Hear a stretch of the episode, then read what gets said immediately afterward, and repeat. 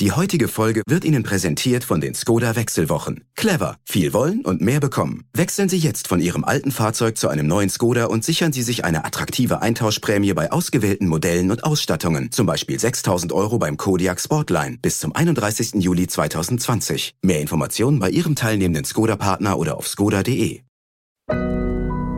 Audio Now. Manche gucken noch und haben Kurzarbeit und warten noch ab, auf wie sie den Sommer überstehen. Aber unsere Prognose ist, dass im Spätherbst auch dann verstärkt betriebsbedingte Kündigungen ausgesprochen werden. Also wir bereiten uns vor und auch äh, nicht nur die Arbeitnehmeranwälte, sondern auch die Arbeitgeberanwälte. Klar, stimmt schon. Bis jetzt ist Deutschland Corona Wonderland. Die Infektionszahlen vergleichsweise gering, die Kapazitäten der Kliniken nicht im Mindesten ausgeschöpft, die Arbeitslosenzahlen ja zwar deutlich gestiegen, aber nicht so steil und nicht so schnell steil wie etwa in Amerika. Der Staat, finde ich, war stark und hat schnell viel aufgefangen und viel abgefedert. Und die Kurzarbeit, die ja sowas ist wie eine deutsche Spezialität, hat sich wieder einmal als besonders wirkungsvoll erwiesen, wie schon während der Finanzkrise. Wahr ist aber leider auch, wir haben uns vor allem Zeit gekauft vor allem auf dem Arbeitsmarkt. Spätestens im Herbst und im Winter, das war jetzt überall zu lesen, drohen Insolvenzen, Pleiten und dann auch Entlassungen. Die Lufthansa hat ja schon angekündigt, Stellen zu streichen, Airbus auch, und es ist zu befürchten, dass viele weitere Firmen folgen werden. Ich habe mich gefragt, wie kann ich mich als Arbeitnehmer am besten auf das Risiko Kündigung vorbereiten? Was muss ich denn konkret tun, wenn ich denn dann gekündigt werde? Und wie hole ich etwa bei einer Abfindungsverhandlung am meisten für mich raus? Über diese sehr existenziellen Fragen spreche ich gleich mit dem Hamburger Rechtsanwalt und Arbeitsrechtler Manfred Wulff. Stern nachgefragt. Und damit hallo und herzlich willkommen zu Nachgefragt, dem Stern Podcast. Ich freue mich sehr, dass Sie dabei sind. Ich bin übrigens Florian Güsken und darf Sie hier in der nächsten halben Stunde begleiten. Bevor sich gleich alles um Jobs und den Arbeitsmarkt dreht, möchte ich Dr. Michael Wünning etwas fragen, den medizinischen Experten unseres Vertrauens. Allerdings geht es jetzt auch, auch im Gespräch mit ihm, um den Wert von Arbeit. Dr. Wünning leitet das Zentrum für Notfall- und Akutmedizin des Marienkrankenhauses in Hamburg. Und vor ein paar Wochen, vielleicht erinnern Sie sich, hat er hier kritisiert, dass die Altenpflegerinnen zwar einen Pflegebonus bekommen, aber die Pflegerinnen etwa in seiner Klinik, also das Krankenhauspersonal, kriegt nichts. Diese Woche ist genau das in der großen Politik in Berlin noch einmal diskutiert worden. Es gab einige Politiker quer durch alle Parteien, die gesagt haben, können wir nicht machen, wir können nicht klatschen und dann geht das Klinikpersonal, das sich genauso reingehängt hat, am Ende leer aus. Familienministerin Franziska Giffey von der SPD ist allerdings hart geblieben, ist bei ihrer Position geblieben. Sie hat in etwa gesagt, in der Altenpflege verdienen die Pflegerinnen doch nun mal klar weniger als die Pflegerinnen etwa in Kliniken. Das ist nur gerecht, wenn die jetzt den Bonus kriegen. Überzeugt das Ihre Kolleginnen, Herr Dr. Wünning? Hallo, Herr Dr. Wünning. Moin, Herr Güsken. Was halten denn jetzt Ihre Mitarbeiterinnen davon, dass sie jetzt immer noch keinen Pflegebonus kriegen? Ganz ehrlich, Herr Güsken, wir haben in den letzten Monaten über so viele Themen gesprochen. Über ganz viel traurige, nachdenkliche, wissenschaftliche. Und über dieses Thema sprechen wir jetzt das zweite Mal. Und es macht mich, ja, es macht mich betroffen und es macht mich wirklich äußerst wütend, weil damit verspielt die Politik im Augenblick genau das letzte bisschen Vertrauen, das Mitarbeiter in Krankenhäusern und der Pflege wirklich haben. Der Bundestag hat das ja diskutiert und hat gesagt, dass diese zusätzliche Pflegegratifikation von 1500 Euro, nachher sogar abgestuft nach Beschäftigungs- und Qualifikationsgrad, ausschließlich für die Mitarbeiter in oder Pflegemitarbeiter in Altenheim sein soll. Und jetzt ist es sogar so, dass es nicht nur die Pflege dort in den Altenheimen sein soll, sondern auch noch andere Berufsgruppen. Und das mit der Begründung, dass in Altenheimen weniger verdient wird als in der Pflege. Also im Umkehrschluss, in der Pflege, im Krankenhaus wird besser verdient, das reicht. Und im Altenheim im Endeffekt nicht. Dieser Umkehrschluss, wir haben dieses Klatschen auf dem Balkon gehabt, das wir so oft erwähnt haben und gesagt haben, die Pflege in Krankenhäusern verdient zu wenig und wird zu wenig gewertschätzt. Und jetzt ist es ja, zu wenig, aber immer noch mehr als dem Altenheim, also geben wir nichts her. Das, das kann nicht sein. Wie gesagt, Sie merken an meiner äh, Art, sonst bin ich da, glaube ich, schnell eloquent, das trifft mich wirklich innerlich, weil das ist eine Minderwertschätzung, das ist eine, ein Verkennen der Realitäten. Das kann nicht sein. In den Momenten, wo in den Altenheimen in Deutschland noch gar nicht flächendeckend Corona-Patienten wirklich infektiös vorhanden waren, haben unsere Mitarbeiter in den Krankenhäusern, und damit meine ich nicht nur Pflege, Pflege, Ärzte, Reinigungspersonal, Administration, alles, was dazugehört, an der ersten Linie gestanden. Da hatten die schon über mehrere Wochen Kontakt mit Covid-19 positiven Patienten.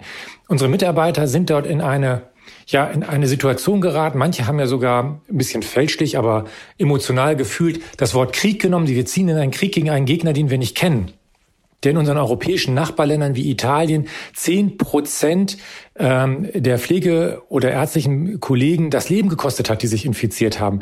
Das heißt, sie wussten gar nicht, auf was sie sich einlassen. Und sie haben das mit einem Grundgottvertrauen und einem Vertrauen darin gemacht, dass das ihr Beruf ist, ihre Berufung. Und haben sich gefreut, dass sie in dieser Situation nicht nur emotional, sondern auch versprechend finanziell gewertschätzt werden. Und alles das kommt jetzt nicht sondern es, es ist nicht nur, dass es nicht kommt, sondern dass eine andere Beschäftigungsart sogar noch vorgezogen wird. Wie gesagt, bitte nicht falsch verstehen, auch alle, die zuhören aus der Altenpflege. Es ist ein unheimlich wichtiger äh, Spartenbereich bei uns. Die brauchen wir und die sollen das gerne natürlich auch bekommen. Aber dort eine Abstufung zu machen aufgrund der Einkommensklasse, wer von denen, die schon sowieso zu wenig verdienen, noch weniger als der andere verdient, ist furchtbar. Und wenn man dann überlegt, dass Pflegeschüler Ausbildung, in Ausbildung befindliche Pflegeschüler in Altenheim was bekommen und eine examinierte Krankenschwester in einer Notaufnahme oder Intensivstation Intensivstation, die unter Vollmontur äh, wochenlang äh, unter persönlichen Risiken diese Patienten gepflegt hat, nicht, dann ist das nicht verständlich. Das ist absolut hm. nicht verständlich und auch nicht zu akzeptieren. Das ist diese Woche jetzt nochmal groß in Berlin diskutiert worden. Haben da Ihre Mitarbeiterinnen darauf reagiert und gesagt, also Leute, so geht's doch nicht? Oder gab es da das? Ja, wütend, auch? wütend und resigniert. Und die haben sich natürlich darauf bezogen und haben gesagt, nicht Chef, das ist furchtbar, sondern die haben gesagt, Chef, was ist denn eigentlich? Sie haben das doch im Podcast angesprochen. Und Sie haben doch die Berliner Leute aufgefordert, sich zu melden und in die Diskussion zu kommen. Hat sich denn da jemand gemeldet? Ich so, nö. Ich weiß nicht, hat sich bei Ihnen jemand gemeldet, Herr Güsken? Nö, auch nicht. So, also, und jetzt kommen wir aber genau zu dem Punkt. Wir müssen in die Diskussion kommen.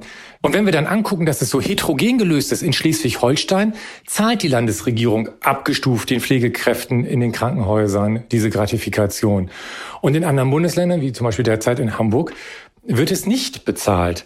Das ist, das ist absolut nicht einzusehen. Ich denke, das ist eine, eine Sache, die auf Bundesebene sein muss. Und wie gesagt, unsere Mitarbeiter haben dann gefragt, Chef, ähm, was passiert denn da eigentlich? Was hat sich jemand gemeldet? Und Sie haben gerade gesagt, es hat sich keiner gemeldet.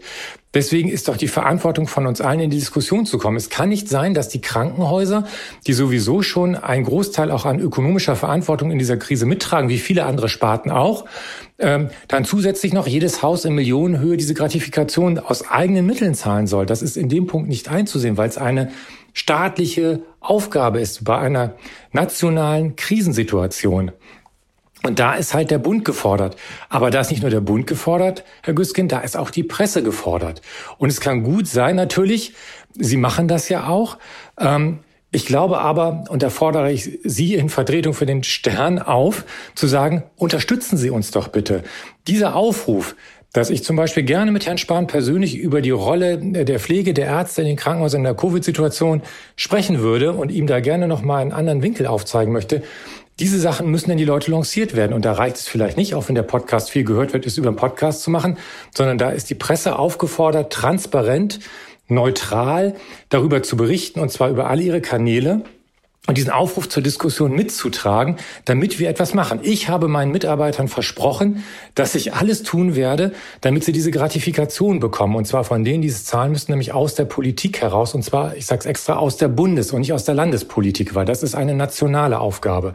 Und wenn ich bis zum Bundesgesundheitsminister dazu gehen muss. Wir versprechen, wir äh, reichen diesen Aufruf natürlich nicht nur an unsere Hörer weiter, sondern gerne auch an die Politik, weil die Diskussion geht mit Sicherheit weiter. Es war ja auch diese Woche in Berlin klar, auch wenn das jetzt vorerst zurückgewiesen worden ist, der Streit darüber ist noch nicht zu Ende und das sehe ich auch an Ihrer Reaktion, dass die Wut darüber, dass dieser Bonus nicht in die Krankenhausmitarbeiter gezahlt wird, auch nicht so schnell verschwindet. Ihnen trotzdem vielen Dank, Herr Dr. Wünning. Äh, ich freue mich auf das nächste Mal. Bis dahin. Tschüss. Bis dahin. Tschüss, Herr Güsken. Vielen Dank für diese Einschätzung. Ich kann jedenfalls verstehen, wenn der Ärger in den Kliniken groß ist. Erst wird kräftig geklatscht, erst gibt's wahnsinnig viele warme Worte und dann kommt dabei nichts rum. Das ist frustrierend. Nach dieser Chefarztvisite geht es jetzt auch weiter darum, wie mit Arbeitnehmern in der Krise umgegangen wird und wie die ihre Ansprüche geltend machen können. Und zwar geht es vor allem um zwei Fragen. Was für Ansprüche habe ich eigentlich gegenüber meinen Chefs, wenn ich im Homeoffice arbeite? Muss der Chef oder müssen die Chefs mir jetzt extra was zahlen, weil sie ja im Kern meine Infrastruktur nutzen? Und wie kann ich mich wehren, wenn mir eine Kündigung droht? Ich freue mich sehr darüber, mit dem Hamburger Rechtsanwalt Manfred Wulff sprechen zu können. Der ist nicht nur aufs Arbeitsrecht spezialisiert, sondern vor allem auf die Rechte von Arbeitnehmern. Hallo, Herr Wulff. Ja, hallo, Herr Güsken. Wir haben jetzt Monat fünf der Krise. In Deutschland haben Betriebe für insgesamt 12 Millionen Menschen Kurzarbeit angemeldet. Und mindestens sechs Millionen Mitarbeiterinnen befinden sich derzeit in Kurzarbeit. Viele Firmen wissen nicht, ob sie jetzt äh, Corona überstehen, ob sie pleite gehen, ob sie Leute entlassen müssen. Es drohen viele Kündigungen. Gleichzeitig scheint dieses Prinzip Homeoffice das ganze Arbeitssystem zu revolutionieren. Sind das nicht wirklich goldene Zeiten für einen Anwalt für Arbeitsrecht? Nun ja, goldene Zeiten ist natürlich sehr positiv ausgedrückt. Äh, wir sind schon ein wenig Krisengewinnler, weil wir dann immer in unserem Job mit Aufgaben betreut werden, wenn es den Menschen nicht gut geht. Also sie eine Kündigung erhalten oder wie jetzt äh, in Kurzarbeit gehen. Das heißt, wir sind so ähnlich wie Ärzte immer dann gefragt, äh, wenn irgendetwas im Arbeitsleben nicht in Ordnung mhm. ist. Sie sind ja ein Anwalt, der kümmert sich in erster Linie um die Rechte von Arbeitnehmern. Worin hat denn in den vergangenen Monaten in erster Linie jetzt Ihr Job bestanden? Wie sah da so Ihr Alltag aus? Naja, ähm, im Anfang März wurde ja deutlich, dass die Bundesländer Verordnungen ähm, erlassen haben, die direkt Auswirkungen in bestimmten Branchen unmittelbar hatten, also insbesondere zum Beispiel den Einzelhandel. Deswegen haben wir ab März sofort begonnen, in diesen Branchen über Kurzarbeit zu reden und zu verhandeln. Das heißt, ähm, die Arbeitgeber mussten ja, damit sie im März noch Kurzarbeitergeld beantragen können und auch die Leistung erhalten von der Bundesagentur, noch eine Vereinbarung mit den Arbeitnehmervertretungen abschließen. Insofern war Mitte März äh, bis circa Ende April das Thema Kurzarbeit prägend. Mitte April kam dann das Thema Arbeits- und Gesundheitsschutz, als die Betriebe teilweise wieder äh, ihre Aktivität verstärkt haben. Parallel waren aber auch dann Fragen äh, Schwerpunkt wie Homeoffice, weil viele Arbeitnehmer äh, entweder freiwillig äh, ins Homeoffice gegangen sind oder von den Arbeitgebern ins Homeoffice geschickt worden. Und der, der vierte Bereich war eben die Einführung von äh, neuen Technologien. Äh, neu sind sie nicht, aber in der Zeit war eben viel häufiger gefragt, dass man Kommunikationstools benötigt, damit man äh, die Arbeitnehmer, die im Homeoffice sind oder mobil arbeiten, noch erreichen kann. Also hm. diese vier Themen, Kurzarbeit, Arbeit und Gesundheit, Homeoffice und neue Technologien waren prägend die letzten Wochen. Hm. Äh, wenn Ihre Kanzlei, wenn es heißt, Ihre Kanzlei setzt sich vor allem für Arbeitnehmer ein, heißt es, Sie beraten vor allem Betriebsräte von Unternehmen und auch von Konzernen. Äh, was für Konzerne oder was für Unternehmen beraten Sie denn da? Gibt es da spezielle Branchen oder kann man da auch Namen nennen? Ja, zum einen sind wir eine Schwerpunktkanzlei. Wir vertreten nur Arbeitnehmer, Arbeitnehmervertretungen und Gewerkschaften. Wir sind elf Anwälte, die sich ausschließlich in diesem Bereich bewegen. Mhm. Und da wir elf Anwälte sind, kann man ungefähr sagen, dass wir zwischen 250 und 300 Betriebsräte durchschnittlich vertreten. Und zwar aller Branchen, also vom Einzelhandel über Metallbetriebe, große, kleine Betriebe, Banken, Versicherungen im Medienbereich. Das heißt, die Mischung unserer Arbeitnehmervertretungen, die wir vertreten, ist sehr bunt, von hm. kleinen, mittleren bis zu Großbetrieben. Und dass unsere Kanzlei bestimmte Unternehmen vertritt, ist auch bekannt, weil wir da natürlich auch bei Gericht auftreten. Hm. So vertreten wir im Einzelhandel zum Beispiel Hennes und Mauritz, in der Versicherungsbranche Arbeitnehmervertretung des Ergo-Konzerns oder im Medienbereich auch Betriebsräte der Funke Mediengruppe, hm. aber auch im Bereich äh, der Nahrung und Genussmittel vertreten wir zum Beispiel die Brauereien der, des Radeberger Konzerns, mhm. um nur jetzt einige zu nennen. Arbeitsmarkttechnisch gesehen gilt Deutschland ja gerade wegen des Instruments der Kurzarbeit als Corona Wonderland. Ich habe jetzt irgendeinen Vergleich gesehen, wo die Arbeitslosigkeit in den USA mit der Arbeitslosigkeit in Deutschland und bei, bei den USA, da schnellt die Kurve ganz steil nach oben und äh, in Deutschland ist das alles sehr abgefedert und abgeflacht. Flatten the Curve, das hat hier funktioniert, zumindest auf dem Arbeitsmarkt. Wie nehmen Sie das denn wahr? Wie hat die Regierung das gemacht? Wie ist dieses Instrument eingesetzt worden? Hat das gut geklappt diesmal? Also meines Erachtens muss man ja sagen, dass die Kurzarbeit zwei Seiten hat. Das eine ist, der Arbeitgeber kann vorübergehende Arbeitsausfälle abdämpfen und seine Kostensituation verbessern. Er hat eben keine Lohnkosten. Auf der einen Seite, auf der anderen Seite hat er natürlich auch keine Einnahmen weil der Umsatz zum Beispiel fehlt. Hm. Auf der anderen Seite ist es natürlich für die Arbeitnehmer auch wichtig, dass sie nicht sofort entlassen werden, wenn der Arbeitgeber in Schwierigkeiten gerät. Und deswegen ist das schon eine soziale Errungenschaft. Ähm, das macht sich auch darin äh, deutlich, dass der Über, die Überschrift im Sozialgesetzbuch, das ist jetzt bisschen juristisch, der sechste Abschnitt, ist überschrieben mit Verbleib in Beschäftigung. Und das ist natürlich äh, für die Arbeitnehmer in solchen Zeiten wichtig, dass ähm, sie erstmal weiter in Beschäftigung sind, auch wenn sie Kurzarbeit null haben, aber sozusagen der Arbeitsvertrag noch da ist und nach der Krise äh, sie keinen neuen Arbeitsvertrag abschließen müssen, sondern in dem alten Arbeitsvertrag weiterleben. Das ist natürlich eine große Errungenschaft und das Werkzeug hat sich meines Erachtens aus sozialpolitischer Sicht bewährt. Hm. Es ist ja tatsächlich so, dass vielen Firmen, die jetzt in Kurzarbeit gehen, auch mittelfristig, da kommen wir später noch drauf, das ausdroht, dass sie drohen, pleite zu gehen und den Mitarbeitern die Kündigung und äh, quasi die Entlassung droht.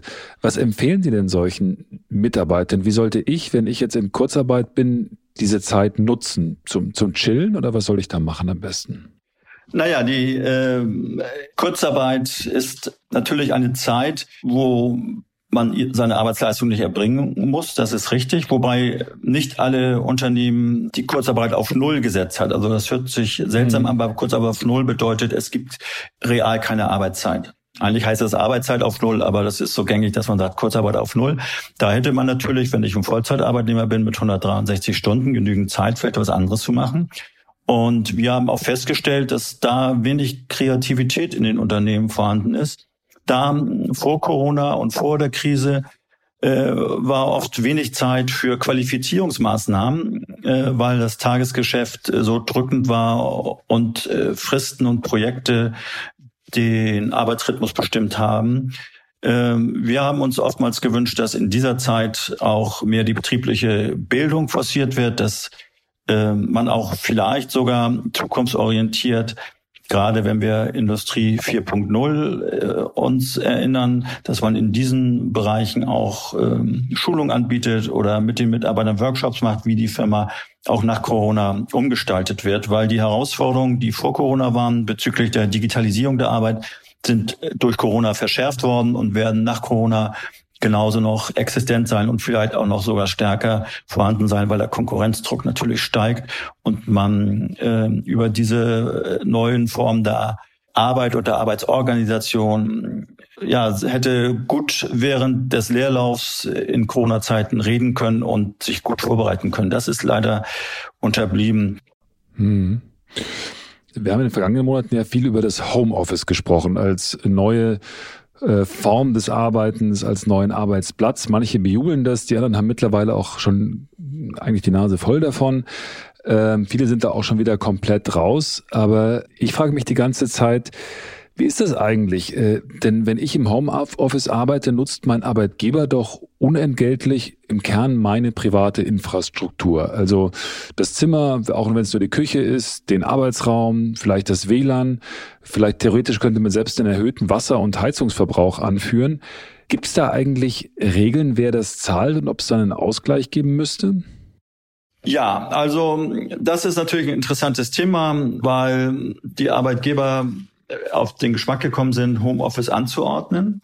Und ähm, manche waren auch der Meinung, sie können das einseitig anordnen. Also wir unterscheiden erstmal, war ich schon im Homeoffice, dann habe ich das ja akzeptiert und dann könnte man das vielleicht ausdehnen. Wenn ich bisher nur mhm. drei Tage war, dann habe ich aber eine arbeitsvertragliche Grundlage, dass ich Homeoffice akzeptiere. Äh, bei denen, die äh, bisher nicht arbeitsvertraglich äh, es geregelt hatten, dass sie im Homeoffice arbeiten wollen, also es mit zum Arbeitsvertrag schon gehörte, da mhm. ist jedenfalls die herrschende Meinung und auch meine Meinung, dass der Arbeitgeber Homeoffice gar nicht anordnen kann. Also er mhm. kann doch nicht äh, durch das Weisungsrecht, was er durch den Arbeitsvertrag ja besitzt, bezüglich vielleicht meiner Leistung, meiner Arbeitsleistung, bezüglich der Arbeitszeit und auch dem Ort der Arbeit. Aber er darf bei der Weisung bezüglich des Ortes, wo ich meine Arbeit zu erbringen habe, da darf er bestimmte grundrechtlich geschützte Bereiche ja nicht tangieren. Er darf dort nicht eingreifen. Und äh, das Grundgesetz schützt ja unseren Wohnbereich. Das heißt, er greift damit ja in ein Grundrecht rein. Das ist nicht nur so was Banales wie, er nutzt mein Strom, sondern äh, eigentlich ist ja der Wohnbereich ein Privatbereich, der grundrechtlich geschützt ist. Und insofern bedarf es der Einwilligung des Betroffenen, dass überhaupt der Arbeitgeber diesen geschützten Wohnbereich nutzen kann als seine Arbeitsstätte. Sobald ich ja arbeite, ist das ja seine Arbeitsstätte mit, weil er dort ja meine Arbeitsleistung abruft und äh, zum Beispiel auch im Bereich der äh, Arbeitsstättenverordnung, zum Beispiel bei der Aufstellung von Bildschirmen, ja auch bestimmte Pflichten hat, dass mhm. dies eingehalten wird. Oder im Bereich des Datenschutzes, wenn er mich dann verbindet mit dem Server seiner Firma und ich greife von zu Hause darauf zu, denn kriegt er ja mit, wann und wie ich arbeite. Er benutzt vielleicht meine, meine Räumlichkeiten, um auch Material zu lagern, weil ich da Ordner ablege und Arbeitsmaterial brauche zum Arbeiten. Das heißt, das sind alles Dinge, die, die gehen nicht einseitig. So, das ist das eine. Das, das zweite, die Frage, die Sie gestellt haben, ja, was ist denn mit den Aufwendungen, die ich habe? Ne? Also, mhm. Wer bezahlt mir das? Das eine sind ja die Arbeitsmittel. Normalerweise muss der Arbeitgeber die Arbeitsmittel stellen. Punkt aus. Also er muss meinen Laptop stellen, er muss, er müsste mir eigentlich auch Bürostühle und einen Schreibtisch stellen. Und wenn mhm. ich ein Regal brauche, wo ich Ordner hinstellen, muss er mir das aufstellen. Das sind Arbeitsmittel. Trotzdem entstehen ja, äh, nutzt er ja mein Wohnraum. Mit dem Wohnraum die ganzen Betriebsmittelkosten, also Strom, Wasser, im, im Winter Heizung, äh, so. Und da ist es so, dass es im bürgerlichen Gesetzbuch eine Norm gibt, die kennen viele nicht, das ist Paragraph 670 äh, BGB. Das heißt, alle Aufwendungen, die ich im Zusammenhang mit der Erbringung meiner Arbeitsleistung habe, muss der Arbeitgeber mir ersetzen. So. Das ist die Grundaussage. Das heißt, eigentlich habe ich einen Aufwendungsersatzanspruch. Das Problem ist nur, dass ich jetzt natürlich dann offenlegen muss, wie hoch der Anteil nun ist den ich mhm. verbrauche. Das heißt, ich müsste Ihnen meine Stromrechnung, meine Wasserrechnung, meine Heizkostenrechnung, meine Mietrechnung vorlegen. Ich muss die Quadratmeterzahl, die Zeit, die ich äh, angeben, die Zeit, die ich in diesen Quadratmetern äh, arbeite, um überhaupt dann den Anteil ausrechnen zu können. Hm. Aber man kann ja jetzt sagen, in der ersten Phase auch der Krise werden viele Arbeitnehmer ja gesagt haben, super, dann arbeite ich halt zu Hause, ist eine völlig neue Erfahrung. Ich finde das auch ganz toll. Und im Kern, jetzt sagen wir mal, unbewusst vielleicht ihre Zustimmung auch zu dieser Änderung des Arbeits, des Modus des Arbeitsverhältnisses gegeben haben. So, nachdem jetzt die erste Euphorie verflogen ist und viele immer noch im Homeoffice sitzen, mag das ja vielleicht anders sein, weil im Kern was wir jetzt gerade beobachten, ist die Privatisierung von Arbeitsmitteln, richtig? Dass man, wir sitzen alle in, oder viele Leute sitzen in ihren Wohnungen und im privaten Umfeld wird für jemand Dritten, ähm, mit dem man ein klares Arbeitsverhältnis hat, gearbeitet. Entstehen dadurch jetzt nicht Ansprüche, die jetzt neu ausgehandelt werden müssen, vielleicht durch Gehaltserhöhungen, durch pauschale Nachvergütungen? Ja, unbedingt. Also die Arbeitsform des Homeoffice, aber auch teilweise der mobilen Arbeit, das haben wir ja auch. Also wir unterscheiden ja eigentlich äh, äh, drei Arten von Arbeit außerhalb der Betriebsstätte. Also die klassische Arbeit ist, ich gehe morgens in meine Betriebsstätte, setze mich an meinen Schreibtisch, äh, fahre meinen Laptop hoch äh, oder und fange an zu telefonieren und zu arbeiten oder bin an der Werkbank oder stehe hinter der Kasse äh, beim Einzelhändler, wie auch immer. So, und jetzt sind natürlich bestimmte Arbeiten geeignet, das auch im Homeoffice zu erledigen, vollkommen klar. Damit äh, bedeutet es ja, dass ich praktisch keinen abgrenzbaren Bereich mehr habe. Jedenfalls nicht so ersichtlich, als wenn ich morgens zur Arbeit fahre, in den Betrieb reingehe und nach acht Stunden wieder rauskomme oder vielleicht mhm. kürzer oder länger. Und dann habe ich meinen abgeschlossenen Bereich. Ich, nach der Arbeit gehe ich in die Eisdiele oder treffe mich mit Freunden. Nun vermischt sich das. Ähm, ich arbeite mobil. Also selbst wenn ich mobil arbeite, das sieht man ja auch, wenn man mit der Bahn fährt oder im Flieger. Selbst wenn ich in Urlaub fahre, sehe ich Leute mit Laptop, die da noch PowerPoint-Präsentationen bearbeiten arbeiten. Das heißt also, die Arbeit wird dann entgrenzt. Also man hat nicht mehr dieses Abgrenzbare, sowohl räumlich, aber auch als zeitlich. Und das ist bei Homeoffice natürlich ganz äh, evident. Das heißt, man geht dann mal raus für eine halbe Stunde, dann kommt das Kind rein, man wird abgelenkt, dann sagt man, na ja, dann arbeite ich halt um 22 Uhr weiter und so weiter und so fort. Das heißt also, man entgrenzt sozusagen den Arbeitstag von dem Privaten. Und das Arbeitszeitgesetz geht ja eigentlich darauf hinaus, dass man sagt, man hat einen Arbeitstag und irgendwann hat man eine Ruhezeit. Und die Ruhezeit muss dem Arbeitstag sich anschließen, muss maximal elf Stunden sein und dazwischen hat man mhm. noch Pausen. Das findet so äh, im Homeoffice selten statt und ist auch schwierig kontrollierbar. Im Betrieb hat man Arbeitszeiterfassungssysteme, da geht man morgens rein und zieht sein sein Kärtchen durch eine elektronische Zeiterfassung abends wieder raus. Ja, im Homeoffice äh, findet das nicht statt. Ne? Naja, ich habe mich die ganze Zeit gefragt, also wie Sie sagen, also wenn ich in den Betrieb reingehe, dann durch meine physische Präsenz zeige ich ja, dass ich meinem Arbeitgeber jetzt meine Arbeitskraft auch körperlich quasi zur Verfügung stelle. Ich bin da und ob ich jetzt die Wand anstarre oder nicht, ist dann erstmal egal, weil ich bin genau die erfasste Zeit in dem entsprechenden äh, Büro. Das ist ja jetzt tatsächlich, wenn man im Homeoffice sitzt, anders. Das ändert ja auch, sagen wir mal, die Messbarkeit von Arbeit äh, komplett, weil letzten Endes ist Zeit möglicherweise, die man dem Arbeitgeber zur Verfügung stellt, nicht mehr das entscheidende Kriterium, sondern der Arbeitgeber sagt, na, was hast du in der Zeit geleistet? Und ich habe mich gefragt, ob, da, ob wir da nicht eigentlich ein Stück weit zur Akkordarbeit zurückkehren, äh, in der man in, für den Arbeitgeber einfach eine bestimmte, in möglichst kurzer Zeit bestimmte Stückzahlen äh, an Projekten, an was auch immer zur Verfügung stellt.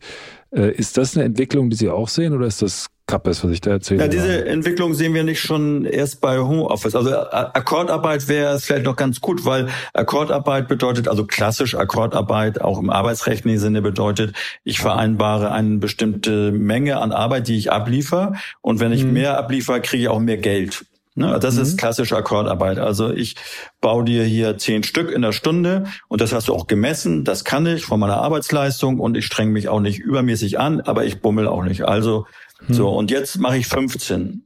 Aha, dann kriege ich aber auch 150 Prozent. Das mhm. ist klassisch Akkordarbeit, wie früher in der Metallindustrie oder in der Chemieindustrie noch häufig angetroffen. Das wäre ja vielleicht noch ganz sinnvoll, aber äh, es läuft in der modernen Arbeitswelt etwas anders ab. Das beginnt ja schon mit der Einführung von Vertrauensarbeitszeit. Ich erfasse die Arbeit gar nicht mehr. Ich vertraue, mhm. dass du 40 Stunden arbeitest, das habe ich im Arbeitsvertrag mit dir vereinbart. Und äh, ich sage dir, was du zu machen hast. Und über da, dieses Moment, was ich, ich sage dir, was du zu machen hast, sowohl vom Volumen als auch eventuell von Projektzeiten, von Fristen, wann man was abliefert, steuere ich die Arbeit.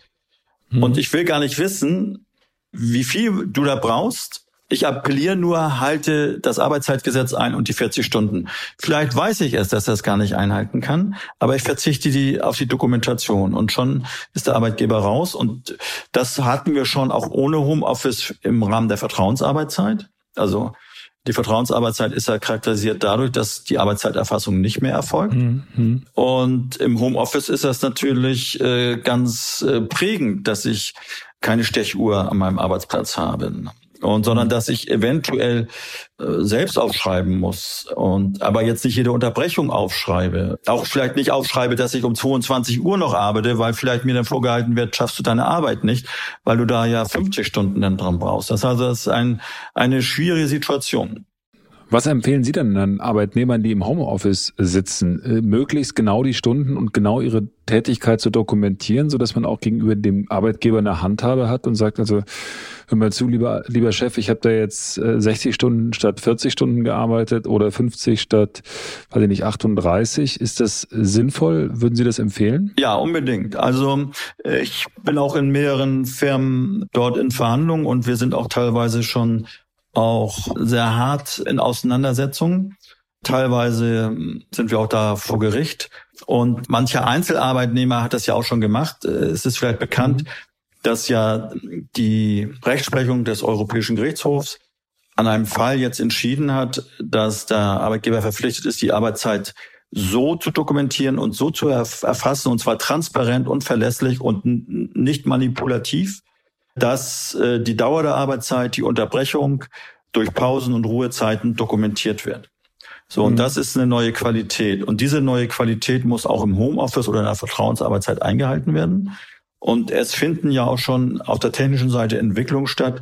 Genauso sage ich jetzt mal wie die Corona-App hat zum Beispiel SAP Zeiterfassungssystem entwickeln auch eine App, wo ich dann auch zu Hause halt eine App bediene und meine Arbeitszeit erfasse. Und der Arbeitgeber kann ja den Arbeitnehmer verpflichten, diese App Zeiterfassungs-App zu benutzen und auch wahrheitsgemäß dort immer äh, die Zeiten äh, einzugeben. Parallel kann er ja an den Login-Daten äh, sehen, wann ein Mitarbeiter die technischen Einrichtungen äh, tatsächlich benutzt oder wann er die E-Mails mhm. verschickt. Das kann er ja, das kontrolliert er heute ja auch schon.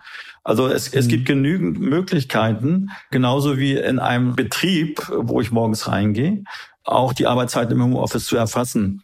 Äh, außerdem ist es ja auch so, das haben wir gerade jetzt bei einem großen IT-Konzern, den ich betreue, da verhandeln wir gerade äh, in einer Zwangsschlichtung die Arbeitszeit. Und da haben wir aber auch natürlich, selbst wenn man eine Arbeitszeiterfassung hat, haben wir da Mitarbeiter, äh, und das sind natürlich teilweise auch Mitarbeiter, der Konzern ist sehr indisch geprägt. Da sind indische Mitarbeiter, die stempeln nach Stunden aus. Das haben sie sich so verabredet, weil sie nicht mit den Gesetzen in Konflikt kommen und arbeiten mhm. sechs Stunden weiter, ohne gestempelt zu haben. Ne? Also hm. Ja, äh, also dieser Missbrauch äh, passiert heute auch schon und kann natürlich auch im Homeoffice passieren. Aber technisch ist das möglich, dass man die Arbeitszeit im Homeoffice erfasst. Und ich, ich bin auch ein Vertreter davon, dass man das macht. Hm. Wahrscheinlich wird das nächste große Schlachtfeld auch zwischen äh, Gewerkschaften und Arbeitgebern, äh, wie genau jetzt äh, Homeoffice beispielsweise abgesichert, strukturiert, äh, entgolten werden soll. Oder was erwarten Sie da in der nächsten Zeit an Diskussionen? Na, das eine, das ist vollkommen richtig. Es gibt wenig kollektive Regelungen, wo umfassend Homeoffice geregelt ist. Das beginnt nicht nur, wer bezahlt mir das alles, ne? also die Aufwendungen. Mhm. Das beginnt auch beim Arbeitsschutz. Also wie ist eigentlich das einge also wie ist das eingerichtet? Wie ist die Arbeitsstätte eingerichtet? Es kann ja nicht sein, mhm. dass wir acht Stunden erst zulassen, dass äh, ich sag mal extrem übertrieben ein Mitarbeiter einer Firma äh, im feuchten Keller arbeitet, weil da noch ein bisschen Platz ist, äh, bei schlechtem Licht und, und, und schlechter Ergonomie. Und in der Firma äh, machen wir großes Theater auf Einrichtung wunderbarer Arbeitsplätze nach den neuesten Erkenntnissen des Arbeitsschutzes. Also diesen Widerspruch, den müssen wir auflösen. Das ist Arbeits- und Gesundheitsschutz. Das andere, was Sie sagten, Arbeitszeit, Entgrenzung von Arbeit. Gibt es überhaupt noch Grenzen zwischen Privat und, und Arbeit? Das Thema ist wirklich sehr spannend und auch, aber auch sehr wichtig.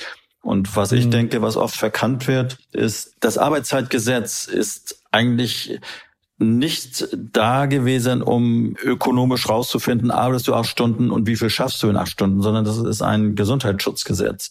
Das heißt, man will die Überlastung und Überforderung der Arbeitnehmer verhindern durch eine zu lange Arbeit. Und das ist meines Erachtens im Homeoffice genauso noch eine Fragestellung wie im Betrieb auch. Ja, es gibt ja schon einige, die an der elf Stunden Ruheregelung kratzen und sagen, alle Leute, das ist gar nicht mehr modern, wenn wir jetzt zu Hause im Homeoffice abends bis um äh, 23 Uhr arbeiten, die Kinder aber vorher um 20 Uhr ins Bett gebracht haben, äh, letzten Endes also dann Zeit für uns gehabt haben, dann muss es durchaus möglich sein, dass man dann morgens, äh, wenn man früher aufsteht, um sechs wieder anfangen kann zu arbeiten, ohne die elf Stunden einzuhalten. Ich glaube, die Diskussion wird auch nochmal spannend, ob diese elf Stunden denn jetzt nun wirklich zwingend notwendig sind oder ob das letzten Endes zu einem äh, sagen wir, veralteten Arbeitsverständnis gehört.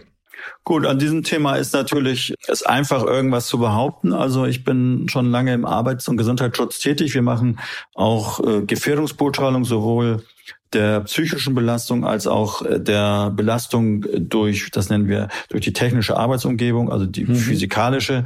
Und da stellt sich heraus, dass, wie allerdings auch die Krankenkassen das ja auch schon sagten, dass zwar auf der einen Seite äh, wir vor den Arbeitsbedingungen vielleicht weniger Belastung haben im Sinne von, ist der Stuhl richtig eingestellt, wie ist die Softwareergonomie, wie sind die Bildschirme.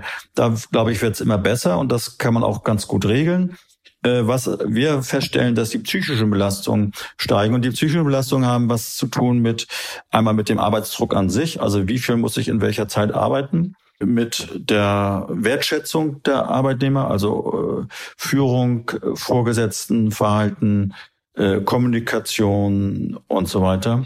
Und das Dritte ist natürlich auch dann die Frage, wie viel Freiräume gewährt mir noch die Arbeit? Also wird mein Leben durch die Arbeit dominiert und mhm. bestimmt das, wie ich meine Kinder erziehe, wie viel Zeit ich für meine Kinder habe. Und das sind die Erkenntnisse aus den Gefährdungsbeurteilungen. Und wenn man diese Diskussion anfängt über Arbeitszeit nur als mathematisches Ergebnis und äh, als Freiheit, zu programmieren, dann denke ich, sollten wir erst über einmal Gefährdungsbeurteilung machen, um zu sehen, wo eigentlich die größten Gefährdungen für unsere Gesundheit heute sind im Arbeitsleben. Und dann wird man, glaube ich, sehr schnell feststellen, dass das, dass das auf der psychischen Ebene eine sehr starke Rolle spielt.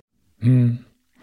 Wenn Sie es passt nicht ganz jetzt in der Anschlussfrage, aber äh, wenn Sie auch gerade über psychische Belastungen sprechen und über äh, Sorgen, die einem auch das Arbeitsleben machen kann, äh, dann hat man das Gefühl, momentan, also zumindest so mein Eindruck, äh, geht es relativ vielen Leuten noch relativ gut. Es gibt viel Kurzarbeitergeld. Ähm, es gibt noch, noch relativ viele Entlastungen. Es geht aber jetzt los. Also die Lufthansa hat an, angekündigt, dass sie viele Stellen streichen wird in Deutschland. Airbus hat das angekündigt. Das wird auch in Hamburg viele Stellen betreffen. Wie ist das denn? Ähm, das Kurzarbeitergeld wird jetzt, wird ja eigentlich maximal 21 Monate gezahlt. Das ist eine relativ lange Frist. Aber rechnen Sie jetzt mit einer Entlassungswelle und wann rechnen Sie mit dieser Welle? Ja, also vielleicht nochmal eine kleine kleiner Hinweis. Also die maximal 21 Monate ist eine Sonderregelung, die betrifft nur Firmen, die auch schon vor dem 31.12.2019 Kurzarbeit mhm. beantragt haben. Also alle, die jetzt erst jetzt in Corona-Zeiten Kurzarbeit, da gilt die zwölf Monatsfrist. Ne? Mhm. Das heißt, wenn wir jetzt mal klassischerweise sehen, dass die ganze Kurzarbeiterwelle im, im März und April begann, dann äh, werden diese zwölf Monate wahrscheinlich ausgenutzt bis März 2021. Und natürlich ist das so, das stellen wir erstmal so fest, äh, solange Kurzarbeit besteht, ist das ein Stopper für Kündigung, weil die Unternehmen erst auch erst nur noch abwarten werden, wie die Entwicklungen sind. Die Fälle, die jetzt schon zu Entlassungswellen oder Personalabbau schreiten, sind auch die Fälle, die auch vor der Corona-Krise schon strukturell Probleme hatten. Also da verdoppelt mhm. sich sozusagen das, was schon vorher angelegt war. Und für die hilft auch eigentlich nicht äh, länger Kurzarbeit, weil strukturelle Probleme hinzukommen. Und Kurzarbeit ist kein Mittel, um strukturelle Probleme zu lösen. Kurzarbeit wird ja gezahlt, weil ein vorübergehender Arbeitsausfall da ist, also vorübergehend. Aber da die Fälle, die Sie genannt haben, da glaube ich, da äh, sagen alle, da gibt es strukturelle Probleme, die sich jetzt natürlich bewahrheiten. Und da merken wir auch schon, dass in manchen Branchen eben betriebsbedingte Kündigungen anstehen. Aber noch nicht so massenhaft. Äh, Aber merken Sie das schon bei sich in der Kanzlei, dass da jetzt mehr Kündigungen kommen? Ja, es kommen verschiedene Aufhebungsverträge, es werden Projekte nicht mehr aufgesetzt äh, und so weiter. Wir merken das bloß noch nicht so in, als eine Welle. Also das wäre übertrieben. Da denken wir, sind zwei Aspekte zu berücksichtigen. Manche gucken noch und haben Kurzarbeit und warten noch ab, auf wie sie den Sommer überstehen. Aber unsere Prognose ist, dass im Spätherbst auch dann verstärkt betriebsbedingte Kündigungen ausgesprochen werden. Also wir bereiten uns vor und auch äh, nicht nur die Arbeitnehmeranwälte, sondern auch die Arbeitgeberanwälte und beschäftigen sich jetzt schon mit Insolvenzrecht, was in den letzten Jahren für einen normalen Arbeitsrechtler eher ein Ausnahmekapitel war in seiner Ausbildung und in seiner Beratung. Wie ist das denn jetzt mal gefragt tatsächlich, weil mich interessiert es ja auch praktisch, wie man als Arbeitnehmer sich in so einer Situation dann verhalten kann und was das dann für mich als Arbeitnehmer konkret bedeutet. Wie ist das denn, wenn also mein Arbeitgeber mir eine Kündigung ausspricht? Müssen da, muss da jedes Unternehmen, das dann kündigt, eine Sozialauswahl treffen, also quasi eine Rangordnung erstellen, wer gehen muss und wer nicht nach genau vorgegebenen Kriterien? Oder trifft es nicht auf alle Unternehmen zu? Also wir haben hier das Kündigungsschutzgesetz. Das Kündigungsschutzgesetz nimmt Kleinbetriebe vom Kündigungsschutz aus. Also Betriebe, die mehr als zehn Arbeitnehmer beschäftigten, fallen unter das Kündigungsschutzgesetz. Und mhm. Betriebe und Unternehmen, die weniger beschäftigen, fallen nicht unter das Kündigungsschutzgesetz. Wenn man nicht unter das Kündigungsschutzgesetz fällt, kann man jemand fristgerecht ganz normal kündigen, ohne einen Grund zu haben. Man muss auch keinen mhm. Grund angeben. Alle, die unter das Kündigungsschutzgesetz fallen, also Unternehmen eben mit einer bestimmten Größe, Unternehmen und Betriebe mit einer bestimmten Größe, Dort äh, ist das so, dass sie entweder verhaltensbedingt, personenbedingt oder betriebsbedingt kündigen. Ich lasse jetzt mal person- und verhaltensbedingt weg, sondern wir reden ja hier über wirtschaftliche das Verhalten heißt einfach, wenn ich das Verhalten heißt einfach, wenn ich die goldenen Löffel klaue, dann äh, ja Verhalten ist eben, man kommt dauernd genau. zu spät, man verweigert die Arbeit äh, oder was genau. wir vorhin angesprochen haben, man, man verstößt gegen eine Meldepflicht äh, und das mehrmals. Dann müsste man aber vor eine Abmahnung bekommen. Also mhm. verhaltensbedingte Kündigung und, und personenbedingte Kündigungen sind in der Regel krankheitsbedingte Kündigungen. Ne? Also mit mhm. Gründen in der Person und die Krankheit wird noch als äh, Grund gesehen, der in der Person liegt. Also man verhält sich nicht krank, sondern man ist krank. Aber Sie fragten auch nach sozialer Auswahl. Bei person- und verhaltensbedingten Kündigungen findet keine soziale Auswahl statt, weil der eine ja zu spät kommt und so weiter. Und der eine ist krank und nicht äh, ein anderer. Wenn betriebsbedingt gekündigt wird, muss der Arbeitgeber natürlich darlegen, was für ein betrieblicher Grund vorliegt, warum meine Beschäftigung nicht mehr benötigt wird. Wir nennen das dann den Wegfall des Beschäftigungsbedarfs, den muss er darlegen. Dann muss er darlegen, mhm. dass er keine anderen freien Arbeitsplätze hat zurzeit, wo ich eingesetzt werden könnte. Und dann, was Sie eben ansprachen als dritter Punkt ist, ja, wenn er nicht den gesamten Betrieb stilllegt und er nur eine Auswahl trifft, dann muss er eine sogenannte Sozialauswahl machen. Das heißt, er muss unter denen, die zur Kündigung anstehen, also ich sage mal klassisch ein Logistikunternehmen mit äh, 300 Lagerarbeitern und die wollen jetzt 100 kündigen von den Lagerarbeitern. Mhm. Und alle Lagerarbeiter können auch die Tätigkeiten des anderen machen. Dann müsste er nach dem Alter, nach der Betriebshörigkeit, äh, nach der Schwerbehinderung und der Anzahl der Unterhaltsberechtigten. Also wie viel muss der Arbeitnehmer äh, leisten an Unterhalt? Nicht wie viel, also in Summe, sondern an wie viele Leute muss er leisten. Das sind die vier mhm. Auswahlkriterien. Und dann kann der Arbeitgeber praktisch da Punkte vergeben und eine Auswahl treffen. Und er muss den, der am schutzwürdigsten ist. Also ich sage immer, der, der viele Kinder hat, lange im Betrieb ist und alt ist, der ist nicht bei den 100 dabei. Hm, hm. Und wie ist das dann mit, mit Abfindungen? Also kann dann jeder, der dann betriebsbedingt gekündigt ist, automatisch auf eine Abfindung hoffen oder ist das, nein, können das also, auch bloß, nein? Also das muss man ganz klar sagen.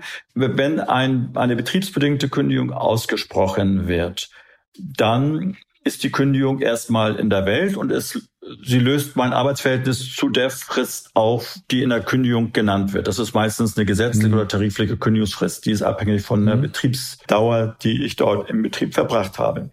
Mhm. So. Ich muss jetzt als Arbeitnehmer innerhalb von drei Wochen nach Erhalt der Kündigung habe ich das Recht, eine Kündigungsschutzklage einzulegen.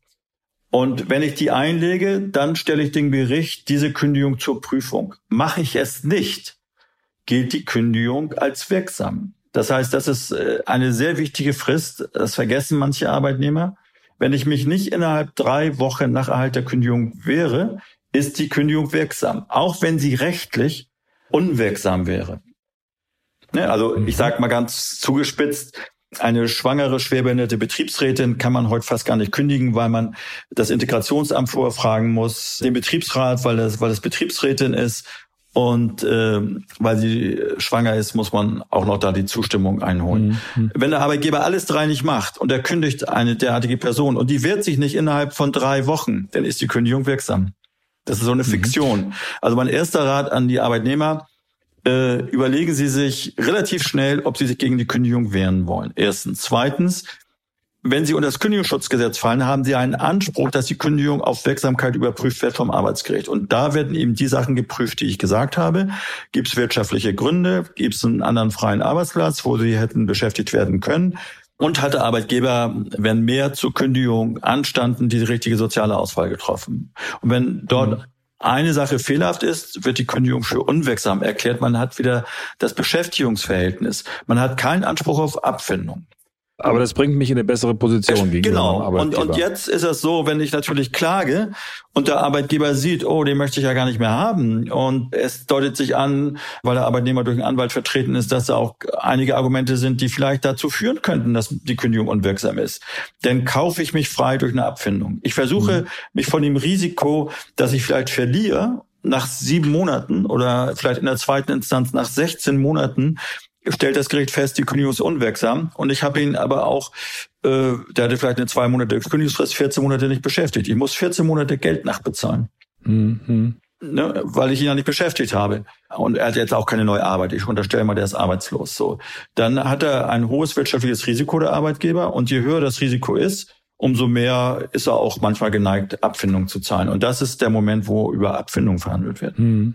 So eine Abfindung. Und zwar schon relativ schnell, weil wenn da, wenn er, wenn er merkt, dass äh, der Arbeitnehmer ganz gute Argumente hat, dann ist der Arbeitgeber oft geneigt, auch Abfindungen zu zahlen. Mhm. Es gibt ja in vielen Fällen dann tatsächlich auch äh, Betriebsräte, die sich um sowas kümmern und äh, es gibt auch Gewerkschaften, die da, die da Hilfestellung geben. Aber oft sagen Leute auch, ja, boah, ich brauche in so einer Situation dann einen Anwalt und ich brauche Hilfe, weil ich Sachen wie diese drei Wochen Frist, die Sie jetzt gerade genannt haben, beispielsweise überhaupt gar nicht kenne oder auch unsicher bin, wie ich mich da verhalten soll. Und vor allem, wenn ich dann in einer Abwendungsverhandlung sitze, weiß ich ja oft gar nicht, was ich da eigentlich fordern kann und äh, was da möglicherweise auch noch Verhandlungsspielräume sind. Wie finde ich denn in so einer Situation einen, einen Anwalt, der mir da hilft? Ja, das sind ja äh, vielleicht zwei Fragen. Also wie finde ich einen Anwalt und was kostet der auch? Ne? Also ja. selbst wenn ich einen gefunden habe, dann bin ich vielleicht nicht glücklich, weil ich den auch noch bezahlen muss. Ähm, ich würde jeden raten, natürlich äh, in seinem Umkreis zu hören. Persönliche Empfehlungen, Erfahrungen sind wichtig. Also wir merken das in unserer Kanzlei. Die meisten kommen aufgrund von persönlichen Empfehlungen. Ne? Oder wenn wir Betriebsräte vertreten und wir machen unsere Arbeit gut, dann kommen auch die Arbeitnehmer oft zu uns. Das ist das erste, persönliche Empfehlung. Wenn man in der Gewerkschaft ist, kann man auch die Gewerkschaft fragen. Man kann auch bei der Gewerkschaft mhm. natürlich, äh, die haben ja auch Rechtsschutz, also es ist im Gewerkschaftsbeitrag enthalten, die vertreten auch Arbeitnehmer. Wenn das nicht zum Erfolg führt, äh, die öffentliche Rechtsauskunft ÖRA, zum Beispiel hier in Hamburg, die beraten einen auch und die haben manchmal auch Ahnung, welche Anwälte zu empfehlen sind. Und das äh, nächste wäre wirklich auch sonst zur Rechtsanwaltskammer. Und die Rechtsanwaltskammer mhm. wird meistens auch Fachanwälte empfehlen. Das ist genauso wie im normalen Leben. Da rate ich auch eher zu Anwälten zu gehen, die wirklich äh, sehr spezialisiert sind, Fachanwälte sind und wo auch nicht die Kanzlei tausend Rechtsgebiete vertritt. Ich gehe auch nicht mit speziellen Problemen zu irgendeinem Arzt, der alles macht.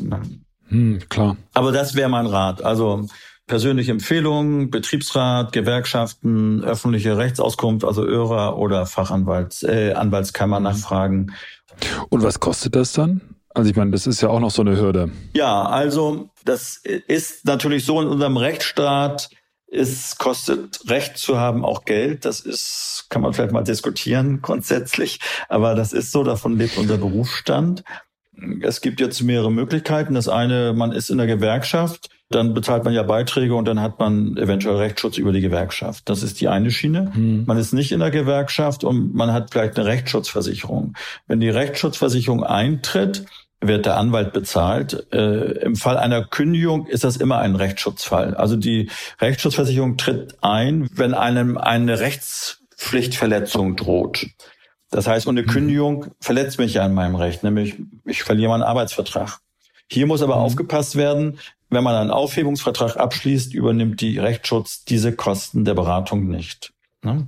Mhm. Also Rechtsschutzversicherung, man ist in der Gewerkschaft oder es geht einem materiell so schlecht, dann kann man auch noch Prozesskostenhilfe beantragen. Das macht meistens der Anwalt. Das heißt, der Staat springt ein und übernimmt die anwaltlichen Kosten. Da muss aber auch klar sein, dass derjenige, der das macht, seine Vermögensverhältnisse offenlegen muss. Hm. Aber wie ist das denn, wenn ich jetzt sage, also ich möchte beispielsweise eine Abfindung verhandeln oder äh, möchte da brauche da Beratung auch, wie mache ich das denn jetzt richtig? Was kostet dann so ein Anwalt, wenn ich jetzt sage, also ich möchte jetzt gar nicht äh, stark jetzt die Rechtsschutzversicherung äh, beanspruchen oder ich habe keine Rechtsschutzversicherung, sondern möchte einfach mir jetzt den anwaltlichen Rat holen?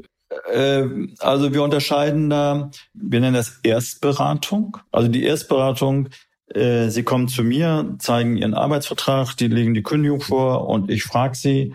Und äh, zu bestimmten Sachen natürlich aus Grund meiner Ausbildung sind das gezielte Fragen und ich gebe ihnen dann äh, Ratschläge, was man machen kann. Das nennen wir Erstberatung. Ich sag mal, die dauert so zwischen 45 und 75 Minuten roundabout so. Ne? Die Rechtsschutzversicherung, und das machen wir, machen viele Anwälte, übernimmt Kosten für eine Erstberatung von bis zu 190 Euro. Also die Erstberatung muss jeder rechnen, kostet so circa 190 Euro. Mhm. Zuzüglich Mehrwertsteuer. Mhm. So, das, das ist die Erstberatung. Wenn jetzt aber der Mandant weitergehen will und sagt, ja, bitte verhandeln Sie für mich mit dem Arbeitgeber, ich möchte Abfindung und ich möchte dies und jenes oder klagen Sie für mich, dann gibt's äh, das Rechtsanwaltsvergütungsgesetz. Wenn ich zum Gericht gehe, dann bin ich gezwungen, auch nach dem RVG abzurechnen. Es gibt dann Gebühren und die Gebühren richten sich nach dem Streitwert. Also Beispiel. Sie verdienen 3.200 Euro brutto und Sie werden gekündigt. Dann gibt es äh, einen von der Rechtsprechung festgesetzten Streitwert, der ist ein Vierteljahresgehalt, also 9.600 Euro ist der Streitwert. Dann gehe ich in meine Gebührentabelle rein und sage so, ich äh, klage für Sie und nehme den Termin wahr. Und dann gibt es ein Urteil. Und dafür gibt es dann eben eine Terminsgebühr und äh, eine Geschäftsgebühr. Und dann sage ich Ihnen mit, mit allem drum und dran kostet sowas, äh, Kündigung, erste Instanz 1690 Euro, roundabout. So. Mhm. Ja, das ist ja schon mal eine Nur um eine Vorstellung zu haben. Das heißt, ja, klar. Äh, das ist ein halbes Monatsgehalt. Mhm kann man jetzt bei dem so ungefähr sagen. Das ist nicht generell so, weil die Tabellen dann auch ein bisschen ansteigen und so weiter. Aber jetzt mal an diesem Beispiel, das ist ein reales Beispiel. Wenn ich einen Vergleich für diesen Menschen aushandle, dann kriege ich nochmal eine Gebühr obendrauf. Dann sind wir ungefähr so bei 2400 Euro. Ja, das hilft zu verstehen, wie, was man, mit was für Kosten man dann in etwa rechnen muss. Das mhm. ist ja schon sehr konkret. Ansonsten ist das so, wenn ich nicht äh, zum Gericht ziehe, sondern für sie so tätig werde, da kann ich auch Stundenhonorare veranschlagen. Ich kann da auch den Streitwert mhm. nehmen, dann würde ich das gleiche verdienen. Man kann aber auch dann sagen, ich rechne nach Stunden ab und dann ist das Stundenhonorar maßgebend. Okay, und das ist dann eine Verhandlungssache, das Stundenhonorar. Das, war das ist dann eine Verhandlungssache. Das hängt dann vom Umfang ab und unsere Stundensätze sind dann relativ klar. Das ist total interessant zu hören, wenn man sich das konkret vorstellt, wenn man sich jetzt, wie Sie vorher gesagt haben, damit davon ausgehen muss, dass im Herbst da wirklich möglicherweise viele Leute von Kündigung bedroht sein werden, wie sie sich dann am besten konkret verhalten und auch mit was für Kosten sie sich dann, dann, dann rechnen müssen, wenn sie sich wehren wollen. Ja, und das, das ist vielleicht nochmal ein Hinweis. Also das Problem ist nicht die erste Instanz nur, sondern auch die zweite. Das heißt, selbst wenn der Arbeitnehmer gewinnt und der Arbeitgeber geht in die zweite Instanz, dann wird es richtig teuer. Weil dann, also in der ersten Instanz muss jeder seine Kosten selber tragen, auch wenn er gewinnt. Das ist anders wie bei einem Zivilstreit. Da äh, trägt der Verlierer ja alles. Im Arbeitsrecht wollte man das so haben, dass jeder seine außergewöhnliche außergerichtlichen Kosten selbst trägt, weil man auch ohne Anwalt in der ersten Instanz klagen kann, was allerdings sich meistens recht, weil hm, das die Arbeitnehmer überfordert. Ich will jetzt nicht meinen Berufsstand besonders hochheben, aber äh, wenn die, die kommen manchmal nach der Güteverhandlung zu uns und sagen, wir haben es gar nicht verstanden und der Richter hat gesagt, suchen Sie sich einen Anwalt und dann landen die bei uns. Mhm. Dann ist aber auch schon viel den Bach runtergegangen. Und in der zweiten Instanz äh, lassen sie auch einen gar nicht alleine da ins Gerichtssaal, da, da ist Anwaltspflicht. Und bei der zweiten mhm. Instanz, wenn man dann verliert, dann muss man auch die gegnerischen Kosten tragen. Also da werden aus diesen 1600 locker plötzlich nochmal 4000 oben drauf kommen. Dann ist man plötzlich bei circa 5600 bis 6000 Euro für die zweite Instanz. Und dann kann man sich natürlich überlegen, warum man keine Rechtsschutzversicherung abgeschlossen hat, die vielleicht im Monat 30 Euro kostet oder so. Aber die würde die zweitinstanzliche Verhandlung dann auch bezahlen. Die Rechtsschutzversicherung bezahlt äh, dann alle Instanzen, weil man ja weiterhin, dass wir, wir Anwälte beantragen das bei der Rechtsschutz ja auch für die Mandanten meistens, dass eine Deckungszusage kommt. Und da gibt's die geringsten Probleme. Also hm. die übernehmen dann die Kosten äh, sowohl in der ersten Instanz des eigenen Anwalts, auch in der zweiten Instanz, wenn man verliert. Ne? Hm. Das ist gut zu wissen für diejenigen, die sich jetzt überlegen, oh, ich muss eine Rechtsschutzversicherung abschließen. Die sollten allerdings drauf gucken, ob da äh, nicht bestimmte Ausschlüsse sind. Die ja, drei Monate. Also man kann jetzt schon sagen, es gibt eine Wartezeit. Also Rechtsschutzversicherungen wissen natürlich, dass nicht heute praktisch schnell eine Versicherung abgeschlossen ist, weil der Chef gerade eine Kündigung angekündigt hat, die morgen kommt. Und dann bin ich Rechtsschutzversicherung, sondern hat man eine drei Monate Wartezeit. Das heißt also, wenn man, ich bin jetzt kein Vertreter von Rechtsschutzversicherungen, um das richtig mhm. zu stellen, aber manchmal ist das ärgerlich, dass die Mandanten da muss ich mit denen das ökonomisch betrachten und sagen, wissen Sie was, äh, selbst wenn wir eine Abfindung von 4000 rausholen, da gehen 2000 weg für mich, wollen wir klagen. Ne? Also je kürzer die Beschäftigungszeit ist, um geringer ist die Abfindung, aber die Kosten des Anwalts bleiben ja, weil der Monatsverdient ja äh, den Streitwert bestimmt. Ne? Hm, klar. Es ist jetzt zum Schluss, es ist jetzt die Rede, viel die Rede von the new normal, also der, der neuen Normalität, mit der wir äh, nach äh, Corona oder mit Corona äh, leben können oder leben müssen. Wir waren ja am Ausgang unseres Gesprächs da, dass Arbeitsrechtler auf absehbare Zeit gut zu tun haben werden. Da äh, werde ich, habe ich keine Zweifel, dass ihnen in die Arbeit ausgeht. Vielen, vielen Dank für die Geduld, die Sie auch äh, gehabt haben für Fragen, die für Sie banal klingen. Für mich war das auf jeden Fall extrem lehrreich. Ich habe viel gelernt darüber, wie man sich verhalten kann, wenn tatsächlich die Kündigung droht. Ja, ich habe auch zu danken und wünsche den Zuhörern viel Spaß und äh, bei der Gewinnung von neuen Erkenntnissen. Und damit wären wir am Ende unserer heutigen Folge. Abonnieren Sie uns, bewerten Sie uns. Winter is coming, das war so der Tenor des Gesprächs, das ich heute geführt habe. So richtig fröhlich kann ich angesichts dieser etwas düsteren Aussichten auf dem Arbeitsmarkt ehrlich gesagt nicht sein. Da fällt mir jetzt auch kein locker, flockiger, gute Laune-Spruch zum Abschied ein. Aber egal, ich wünsche Ihnen trotzdem ein schönes Wochenende und würde mich sehr freuen, wenn Sie auch das nächste Mal dabei wären. Bis dahin, machen Sie es gut. Tschüss. Stern nachgefragt. Dieser Podcast ist Teil der Initiative Zeit, die Dinge neu zu sehen. Audio Now.